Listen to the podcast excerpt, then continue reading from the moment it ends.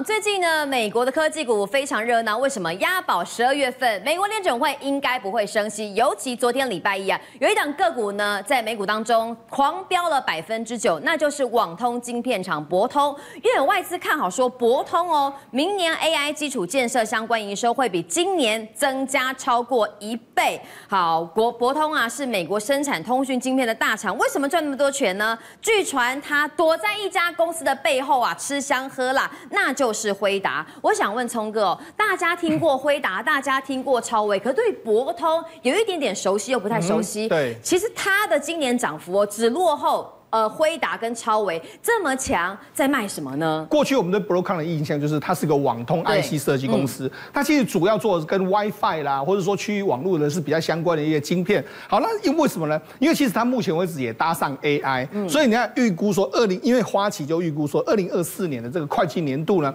它 AI 的这个基础建设相关的营收呢，可以飙从四十亿美金飙到这个八十亿，哇，那这么多嘛，增加一倍嘛，对不对？一年增加一倍。对，然后同时它还收购一个 VM。VMware 是美国的一个云端的这个公司，它有望，它有望令二零二五年的会计年度的每股盈余超过百分之三十，所以等于是说又有所谓并购，然后又有这个 AI 的题材，所以整个股价出现一个大涨的这个局面。好，那尤其是它的这个这个执行长叫陈福养，陈福养其实他我们知道说，其实他是个华裔的这个血统，对不对？那那他主要说什么？我们用于这个资源人工智慧的半导体收入占目前总晶片的销售额百百分之十五，就 AI 相关的。那未来呢，预计到二零二。四年的财年呢，会增长到百分之二十五以上，所以就是说，他也非常看好 AI 相关的这个晶片。好了，我们来看一下。其实我们对比今年初到现在为止的这个晶片股的这个主要全世界晶片股的涨幅来看的话，涨幅最多当然是 NVIDIA，它涨幅是两百一十二个 percent。但你看第二多的是 AMD，那 AMD 也是最近飙涨，对不对？好，那另外我们看到第三名，第三名其实伯仲之间就是博通跟我们联发科，但是博通跟联发科呢，哎，其实他们也都是放放观。广义的所谓的这个这个通讯股，那同时之间他们两个最近也都在切入 AI，对，所以哎，某些程度来说哈，Broadcom 跟我们联发科其实两个有一点点接近的一个样子。好，那我们就讲，那 Broadcom 怎么会跟这个网通 AI 这个怎么会跟 AI 有关系？网通对，那我们就要从这个一家公司叫做 Google 说起。好，为什么要从 Google 说起呢？我们其实。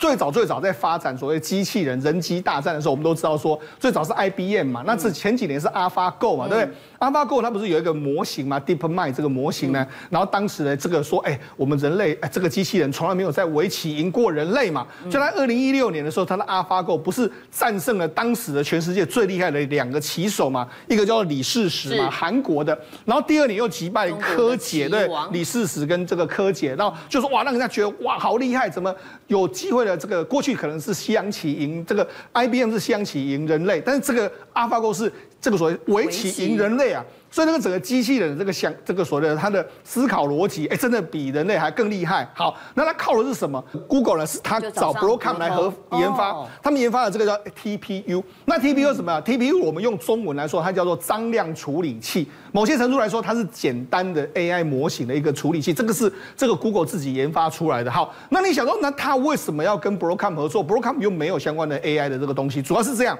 这所谓的所谓 AI 处理的部分，由这个 Google 自己它有它的模型，但是呢，我们知道说，其实你的晶片，我们刚才看到那个这这个 d i m i 系统里面，它有很多这个晶很多晶片组，就是很像我们现在我们都是很多伺服器，很多这个伺服器连接起来。但是我跟他讲一个比喻的，伺服器中间中间来说，你的处理器当然速度要靠。要快，可是问题是我传输之间如果很慢的话，就我家里面速度很快，但是那条路很小条的时候，那怎么办呢？所以它就有一个叫做 SerDes 呃 SerDes 的这个技术。那这个技术就是什么意思呢？就解决晶片跟晶片中间的传输速度让它很快嘛，很快的话，那你这个晶片本身处理速度快，当然好嘛，对不对？所以这就其实现在也是需要，为什么现在也需要 AI，也需要这个这个它它的 AI 就是来自这个部分。我们就讲嘛，我们现在的一颗晶片里面来说，不是有。包括包含处理器嘛，CPU、GPU 嘛，还有这个所谓的宽频记忆体嘛，你传出去的时候。你要速度快啊，是速度快的话，这个部分就是由 Broadcom 的晶片也要扮演。所以 Broadcom 看好的它的 AI 晶片就是这个技术，它用来扮演晶片跟晶片之间的快速连接。晶片本身效能够快，但传输速度也很重要。靠什么介质？靠什么样的这个呃中间传导的材料？对，就技术，这就是这个 SerDes 这个技术。那这个技术来说，未来可以广泛的用在这个 AI 里面。好，所以这是为什么 Broadcom 能够搭上所谓 AI 一个非常重要的原因。还有一个原因是因为。Broadcom 呢，它原本就是个并购大王。我们那其实的 Broadcom 一路以来的话，并购什么 Avago 啦，然后并购什么 LSI 啦，这些都是 IC 设计。是过过去最早一段时间都在并 IC 设计，甚至他前几年原本要并高通，后来是被川普驳回嘛，说不行，你这样并的话，你变成超级大怪兽。所以想好，那不能够并。不能够并这个所谓的这个 IC 设计，那我怎么办呢？他这几年转一个方向，他都在收购什么？都在收购软体公司。像他前一阵子收购了赛门铁克，赛门铁克是什么？是防毒软体嘛？那现在要收收购叫 VMware，VMware，VMware 就是它本身就是一个所谓云端运算的公司。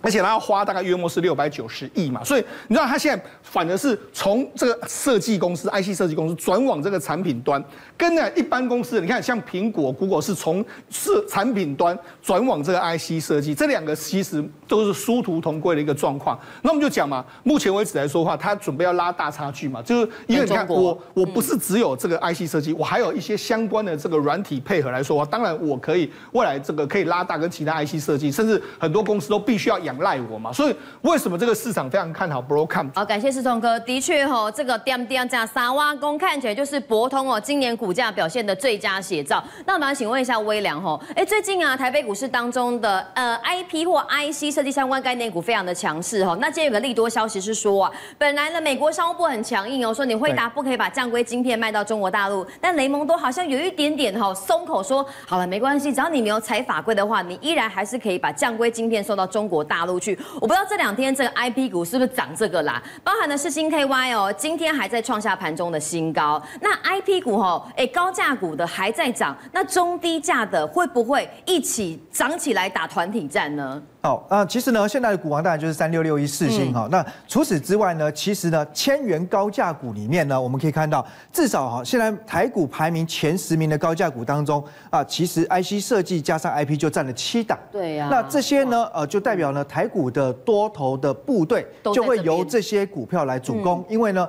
只有大户跟法人买得起这些股票嘛，所以显然呢，这些股票呢就掀起了整个盘面了三高的效应。第一个来讲呢，这些公司呢为什么能够这么高价？普遍都有高 EPS。除此之外呢，本益比很高，那代表什么意思？就是市场的信心很强，对，大家对他们未来的成长前景抱以高度的期望。那第三个呢，其实他们也有一定的护城河，就是高毛利率，所以让其他对手很难追赶上来哦。那基本上呢，这些股票当然你也可以透过呢定期定额买零股来参与。对啊。可是哦，呃，我觉得对于大部分投资人来说，更重要是所掀起的比价效应，嗯，好，表示市场的重心、市场的主流就在这个地方，IC 设计跟 IP。那我们来看哈，其实讲到科技业的产业，好，那。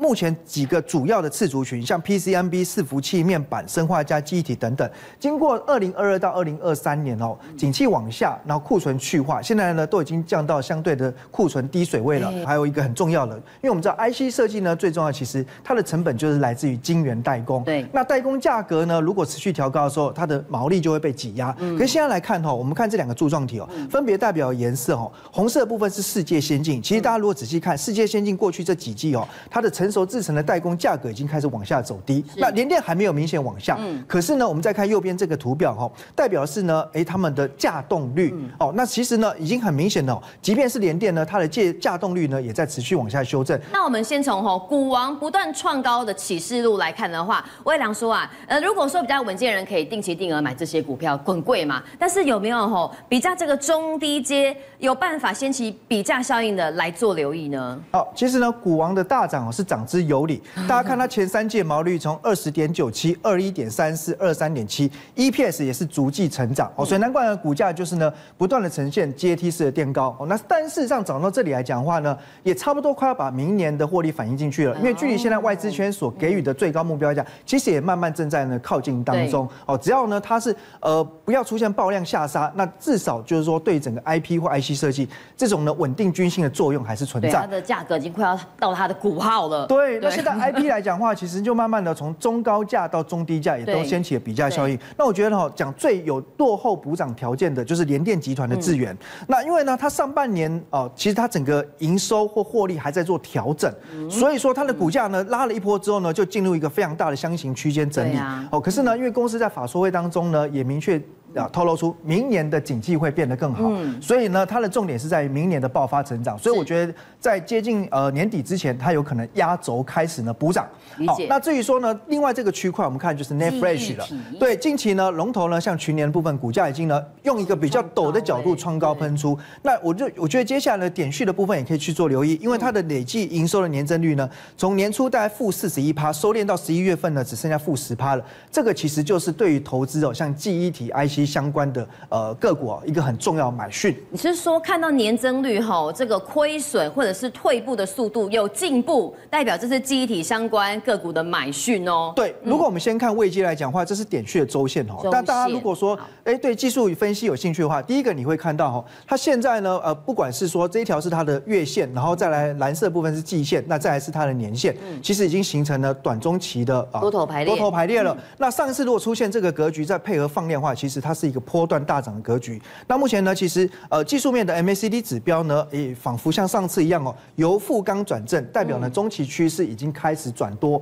嗯、那至于说在点序的基本面哈，跟它的筹码面部分，我们来看看哦。好，那 IC 设计最重要就是投片量增加，可是对一般投资人来说，你不一定能够得到这个产业资讯。嗯、对、啊。那很简单，投片量增加会反映在呢，对他们的营收动能就会开始往上。哦。所以我们刚才讲，哎，前面营收不好看没关系，负数对，可是负数收敛，嗯，这个就是呢它很重要的一个买进讯号，尤其。我们不要只看说一个月，我们甚至抓出呢它的单季营收跟它近四季营收年增率，就是当黄色这条线呢由下往上交叉了蓝色这条线，其实就代表业绩中长期已经确定开始好转，要复苏了。那你看搭配股价的走势，其实从从上一次景气的一个经验来看。呃，在二零二零到二零二一年那一次高峰，它甚至涨到一百九十几块钱。嗯、那另外大家担心的库存的问题，目前呢，其实它库存水位已经也降到呢差不多二零二零年底那一段时间，也就是上次景气非常好的状态。那当然呢，内行人呃其实看到就会去下手布局了，先卡位。所以我们呢抓出了它过去两个礼拜的主力动向哦。大幅买超了一千多张。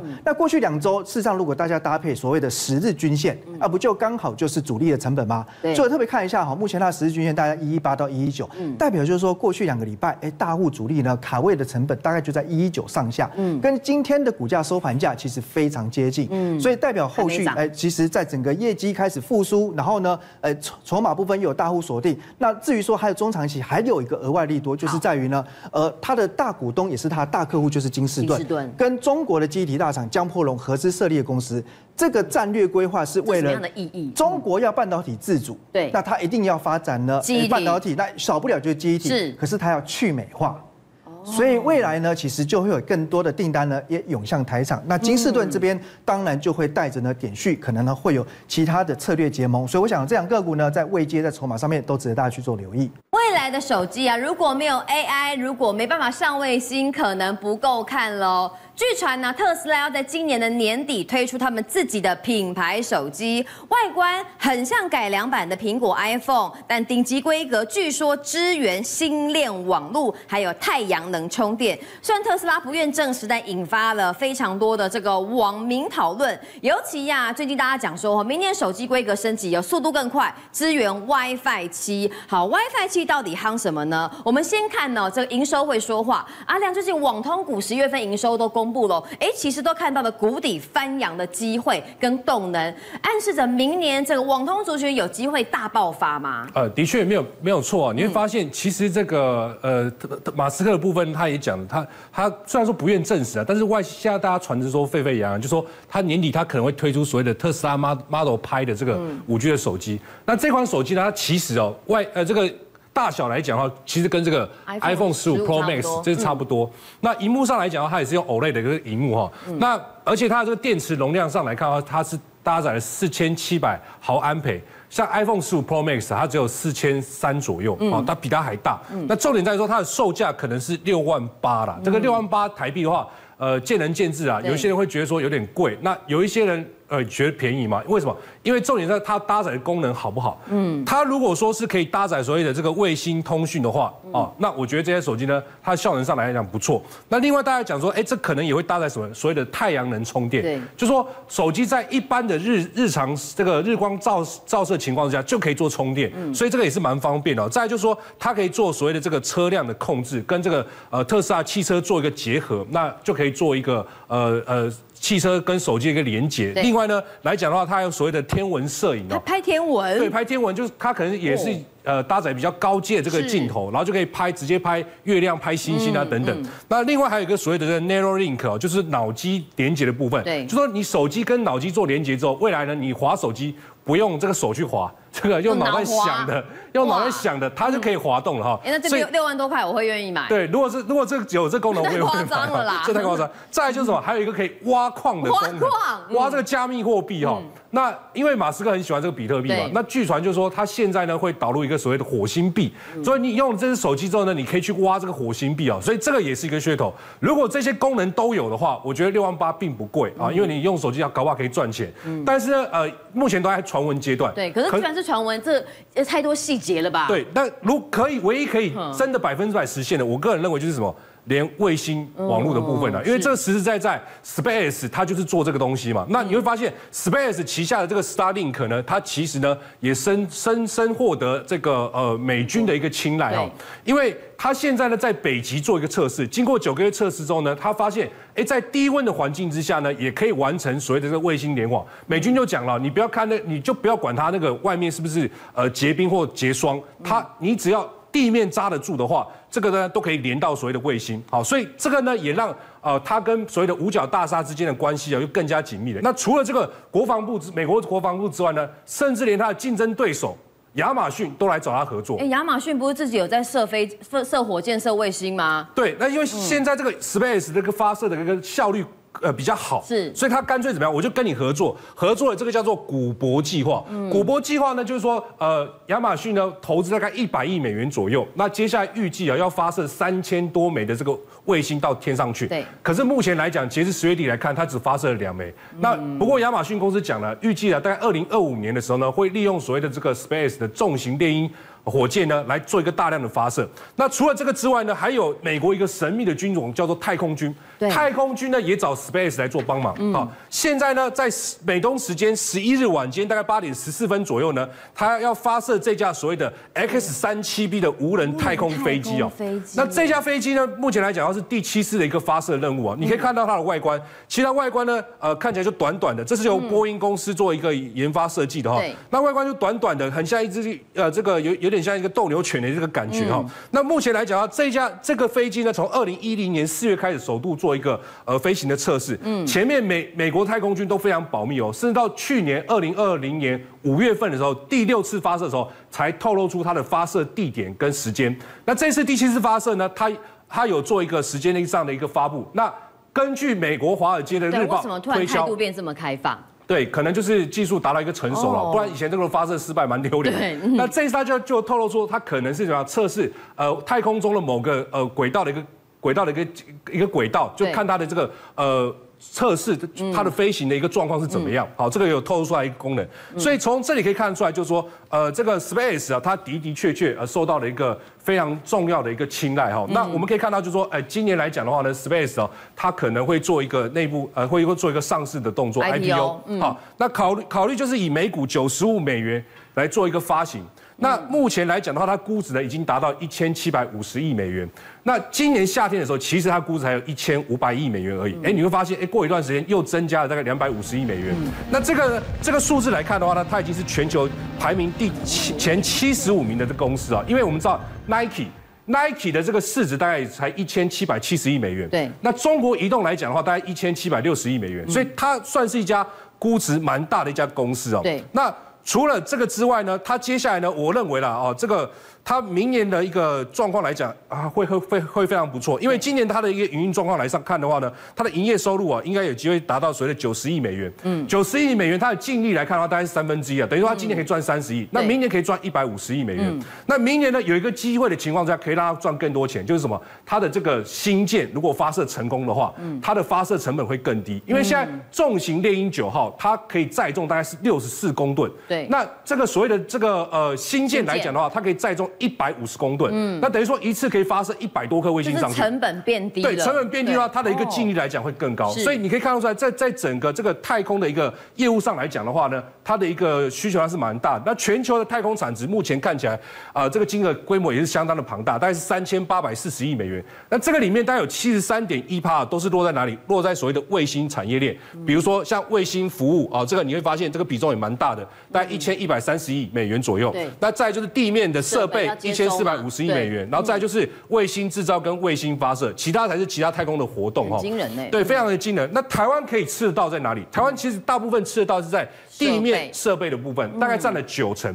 那今年来讲的话呢，我们的地面设备的产值大概可以达到两百亿新台币左右。两百。明年呢，根据这个呃国科会的主委吴振中先生所讲的，可以达到呃这个二零二五年可以达到三千三千亿美元哈。从两百亿两年后变三千亿。对，没有错。这个所以所以等于说未来的商机是蛮蛮大的。所以我我觉得在很多的这个网通低轨道卫星来讲的话，这个题材应该也算是长长线的一个题材。好，我们就从国内来讲哦，因为这国科会主委讲了，这地面设备部分。在两年之后会从两百多亿跳增到三千多亿，那更不要说美国方面呢，也是各大的科技厂商争相发展太空事业。那刚才我们开头讲到哦，哎，太空事业跟低轨道卫星概念股相关，跟网通股也有非常大的关联。那我们知道网通股哦，历经今年的这个低潮之后，十一月份营收公布，哎，看到不少公司都出现了这个谷底反弹的迹象了哦。我想问阿亮，那明年这网通股的爆发实力会不会更大？啊，我觉得应该会有机会哦。那我们先整理一下这个卫星供应链大概有哪些，包括像这个晶片啊、卫星天线、PCB 啊、这个高频的模组，然后等等等这一些，好，包括路由器，有没有注意到？呃，这些很多家公司啊，但是今天这两天来看的话。盘面上比较有反应的，我大概整理几档股票给大家哈，你稍微注意一下。第一个呢，就是这两天股价非常强势的六二八五的起基。对，启碁你会发现它其实已经把这边的压力哦给过去了，这个地方高点已经冲过去了。今天一过之后就往上拉。对，主要就在说它已经打入到 Space 旗下的低轨道卫星的这个最新的路由器的供应链。所以你看它前三季的获利状况，哎，真的非常好，七点零七元。嗯。那如果这个有办法过高的话，你可以注意一下智易的部分，因为智易刚刚获利差不多。哎，哎，它已经过高了嘛？那但智易这个高点还没过，所以形态上来看的话，我觉得智易后面或许会有一些补涨的空间。嗯嗯。那再来呢，看一下这个四九零六的正文，因为正文呢，它已经投入了低轨道卫星的这个智慧天线的部分。嗯。那目前来讲，位阶也很低哦。嗯。所以呢，你可以观察一下正文它的子公司，包括这个六五四六的正基。今天今天也一度达一度拉涨停，涨停。所以他们两个会。有相辅相成的一个作用，就是它如果涨的话，哎，搞不好正文也有机会涨。但是呢，这些股票我坦白讲了，股性比较慢。你要做这种低轨道卫星呢，就是说它行情来的时候呢，你要掌握到最活泼的，我觉得最有才最有用。嗯，所以最活泼的，大家会联想到哪种股票？就是什么？就是二四一九的重骑。这一档股票妖不妖？你看它过去的走势就知道了哈。这一段你看看妖不妖？这个几乎是这个。所有网通股里面最妖的一档股票，嗯，那目前来看的话呢，它整个基本面上来讲，哎，的确有不错的一个反应哦。你看它十一月，十一月的这个营收跟上个月做比较是月增了一百一十一趴，这是跳的哎，倍增，花飞花 happen 啊，也是这个最近这个五个月来的一个新高点。哦。那再来呢，十二月份会不会再来一个不错的一个表现？那。我跟我讲不准嘛，他们自己公司讲比较准。重骑指出，我这节某篇的报道里面讲，他说十二月是传统旺季，所以如果十一月很好的话，十二月又是传统的旺季旺月的话，那代表说什么意思？它的营收是下不来的，所以它营收是有机会再往更高的去地方去做挑战。那如果是这样子的话呢，我觉得就会有机会，而且呢，它跟启碁。共同点在哪里？都是做这个低轨道卫星的路由器的相关的厂商。家用路由器的厂商，这是什么样的意思？对，这个是、嗯、大家可以看到，这个是 Starlink 的这个地面接收设备图，这个是接收器，对，这个是电源，电源的部分，嗯、这一颗有没有注意到？Router 就是路由器，它就把卫星的讯号接收进来之后，透过路由器发送出去。明泰集团是这样子啊，就明泰它负责的是 B to B，就是企业相关的路由器。对，那家用来讲，我觉得商机会更大，因为未来如果大家家里都可以联网的话，哎，这个很多很多户的家庭，家里都要有一台这个对，所以启基跟重骑呢，它就有共同点，所以启基已经先过了嘛。所以重骑，你看它今天股价表现哦，也很强。嗯，这个是拉到涨停板，但是今天涨停不一样的地方在哪里？它其实前面有先涨的，对不对？对。涨了之后呢，连续拉回四天，是四根黑 K 棒。对。但今天突然一根就把它拉起来，代表什么意思？一根吃了四根。对，有它的代表说它的下降压力趋势线已经突破了。嗯。突破之后又拉回一次，再往上，这个有可能是 N 字形的反转，那就代表说，哎，这一波它可能是要玩真的了啊。那你从它的周 K 线来看的话，周 K 线大家有没有注意到？MACD 周的 MACD 是看中长线的哦，嗯，它现在准备要怎么样？由黑要开始由黑翻红，所谓的黄金交叉。所以我觉得啊，如果说网通的题材继续延烧的话，二四一九的重企，它毕竟股性是最活泼的，所以它这个地方再上去的话，初升段出现之后拉回修正之后，这个地方上来，它搞不好会是接下来主升段的一个行情哦。政界、商界、演艺界，跨界揭秘。重案、悬案、攻击案、拍案惊奇，新闻内幕、独特观点，厘清事实，破解谜团。我是陈明君，我是李佳明，敬请锁定《五七新闻网》，真相不漏网。